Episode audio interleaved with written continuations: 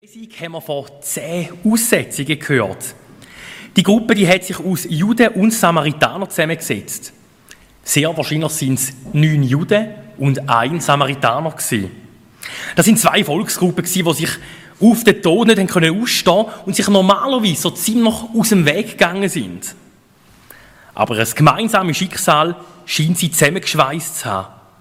Denn dort, wo sonst einfach nur die Samaritaner gemieden worden sind, so sind sie jetzt als Schicksalsgemeinschaft aufgrund von ihrer Krankheit gemeinsam gemieden worden. Ihren Alltag ist prägt von fortwährender Isolation und Social Distancing. Kein anderthalb Meter, sondern 50 Meter hat man damals als zu Aussetzungen müssen einhalten je nach Windrichtung. Sind andere Personen versehentlich näher gekommen, haben sie müssen rufen, Unrein, unrein. Auch mit Glöckli haben sie auf sich aufmerksam gemacht. Also fast so ein bisschen Vorgänger von der Covid-App.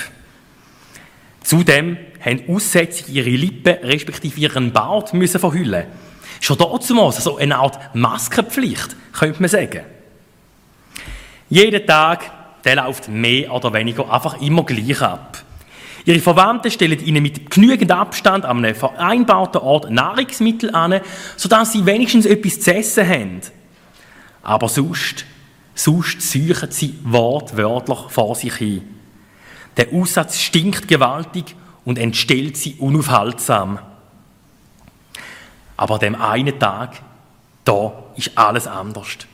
Jesus kommt in ihre Gegend, ins Grenzgebiet von Samaria und Galiläa. Er ist auf dem Weg nach Jerusalem und begegnet einer kleinen Schicksalsgemeinschaft außerhalb von einem Dorf. Anscheinend haben die zehn Männer schon irgendwo mal von Jesus gehört. Auch davon, dass er Kranke heilen kann. Denn wo sie ihn von weitem erkennen, rufen sie, auch mit genug Abstand natürlich, Jesus, Meister, hab Mitleid und hilf uns! Bisher hat ihnen niemand helfen Aussatz war damals nicht heilbar. Gewesen. Und in ihrer ganzen Hoffnung klammern sie sich an Jesus. Sie setzen alles auf eine einzige Karte. Vielleicht denken sie, wenn ich überhaupt noch einen helfen kann, dann am allermeisten er.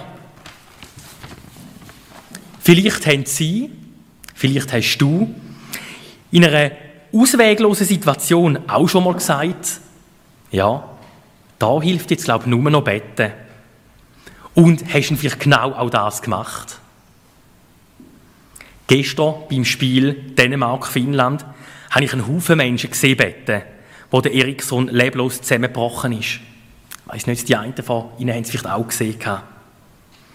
Egal in welcher Situation du dich befindest und magst sie noch so ausweglos sein, du darfst immer zu Jesus kommen. Er hilft gern. Aber wie reagiert jetzt Jesus auf den Hilferuf? Er, der doch so oft Menschen berührt hat, um sie zu heilen. Er ruft den Männern einfach nur zu, dass sie losgehen sollen und sich von den Priestern untersuchen lassen. Nur die eine Aufforderung. Nicht mehr, nicht weniger. Ich frage mich, was die Männer echt gedacht haben. Vielleicht haben sie sich gefragt, ob das alles ist. Hm, keine Handauflegung, kein Gebet. Nein, Jesus schickt sie einfach nur los, damit sich der Priester zeigen. Die sind dort zumals nebst geistlichen, auch für gesundheitliche Fragen zuständig gewesen. Und so ziehen sie los, anscheinend im völligen Vertrauen darauf, dass etwas passieren wird. Und tatsächlich, auf dem Weg zu den Priestern passiert das Unfassbare. Die zehn Männer werden von einem Moment auf den anderen von ihrem Aussatz geheilt. Es Wunder! Im biblischen Bericht wird festgehalten, einer von ihnen drehte sich sofort um, als er merkte, dass er geheilt worden war, und lobte Gott mit lauter Stimme. Das ist eine mögliche Reaktion auf das Wirken von Gott. Voller Freude macht ein von den Männern rechts umkehrt. Es ist der Samaritaner. Er fängt an, Gott mit lauter Stimme zu loben und zu preisen. Er wirft sich vor Jesus auf die Knie und dankt ihm für seine Heilung. Die anderen neun, die sind weiter unterwegs, um sich am Priester zu zeigen. Da, wo das gemeinsame Schicksal sie nicht mehr zusammenheben tut, Da verkeilt die kleine Gemeinschaft augenblicklich. Jesus, der scheint verwundert zu sein. Nicht über die überschwängliche Freude von dem einen ausländischen Mann, sondern vielmehr über den Verbleib von den anderen Männern. Und so fragt er, den Samaritaner, sind nicht zehn Leute gesund worden? Hä, hey, wo sind denn die anderen neun? Ist keiner von ihnen bereit, da zurückzukommen und Gott der zu geben? Hm. Die Frage von Jesus, die bleibt unbeantwortet. Es bleibt uns selber nur Mutmaßungen anzustellen. Vielleicht haben es die übrigen neun genau wissen. Sie haben zwar schon erkannt, dass etwas an und etwas mit ihnen passiert ist, aber sie trauen dieser ganzen Sache vielleicht doch noch nicht so ganz. Und so, wenn sie ihre Heilung vielleicht zuerst einfach einmal vom Priester bestätigen lassen. Einfach, um auf Nummer sicher zu gehen. Schließlich ist ja eigentlich auch das der Auftrag von Jesus gewesen. Nichts anderes, hat er zu ihnen gesagt. Wie das Leben von diesen übrigen neun geheilten Aussetzungen weiterverlaufen ist, davon erzählt uns die Bibel nichts. Es ist aber durchaus möglich, dass auch sie Gott für ihre Heilung gedankt haben. Vielleicht auch noch unterwegs, in einem stillen Gebet. Wer weiß das schon? Oder auch nachdem der Priester zweifelsfrei bestätigt hat, dass sie wirklich gesund sind. Wie ist das schon wieder bei uns Menschen mit der Dankbarkeit? Es ist doch so, dass wir als Kind oft nicht erkennen, was uns unsere Eltern äh, so häufig zu lieb tun, oder? Erst später, wenn wir dann mal selber erwachsen sind, selber Kind haben vielleicht, dann wird, uns das, dann wird uns das zunehmend bewusst und wir danken unseren Eltern rückblickend dafür. Also ich hoffe es zumindest, dass irgendwann ein Zeitpunkt kommt. Ihr Könige sind da mit gutem Beispiel vorangegangen und haben Eltern oder auch sonst Leute, die euch wichtig sind, Danke gesagt für das, was sie in im Leben schon gut zu tun haben.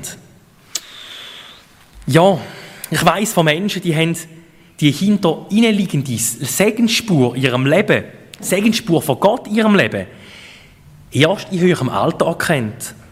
Und als Reaktion darauf haben sie Gott für alles Danke gesagt, wo er ihnen gut zu tun hat. Der Dank der ist zwar nicht zu spät gekommen, weil unser Gott ist ein geduldiger Gott.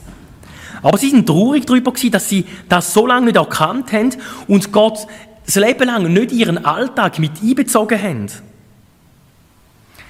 Aber so wie es für uns Menschen nie zu spät ist, anderen Danke zu sagen, so ist es auch nie zu spät, Gott Danke zu sagen für das, wo er uns in unserem Leben schon alles Gutes zu tun hat. Ihr Konformanden, ihr sind wie die Aussetzungen in dem Bericht bunt zusammengewürfelte Gruppen. Ihr kommt aus unterschiedlichen Elternhäusern. Die einen von uns sind mehr, die anderen vielleicht weniger kirchlich prägt. Und doch haben ihr eine Schicksalsgemeinschaft miteinander gebildet. Ihr habt zusammen den Religions- und den Konformandenunterricht besucht. Ihr habt an Gottesdienst und kirchlichen Angebot teilgenommen, sind freudig in Lager mit dabei gewesen. Und so hat jedes einzelne von euch seine ganz persönlichen Erfahrungen mit Gott dürfen sammeln. Die einen sind jetzt vielleicht freudig dabei, haben vielleicht sogar eine Leitungsfunktion in der Kinder- und Jugendarbeit übernommen oder haben das ganz fest vor. Die anderen, die brauchen vielleicht auch noch einfach ein bisschen Zeit. Sie wollen auf Nummer sicher gehen. Herausfinden, ob sich ein Leben mit dem Jesus auch wirklich lohnen tut. Andere wiederum, die werden sich vielleicht erst in einer Notlage daran erinnern, dass es da ja auch noch Jesus gibt, der könnte helfen. Im Psalm 103, Vers 2 heißt es, Lobe den Herrn, meine Seele, und vergiss nicht, was er dir Gutes getan hat. Lobe den Herrn, meine Seele, und vergiss nicht, was er dir Gutes getan hat. Ich möchte euch, liebe Gäste, liebe Eltern und euch, liebe Konformanden, abschließend fragen, was haben Sie, was hast du, was habt ihr alles schon mit Gott erlebt? Was hat er dir gut zu tun in deinem Leben? Es ist nie zu spät, Danke zu sagen und sich ihm ganz anzuvertrauen. Ich bete noch, wir bleiben sitzen dazu.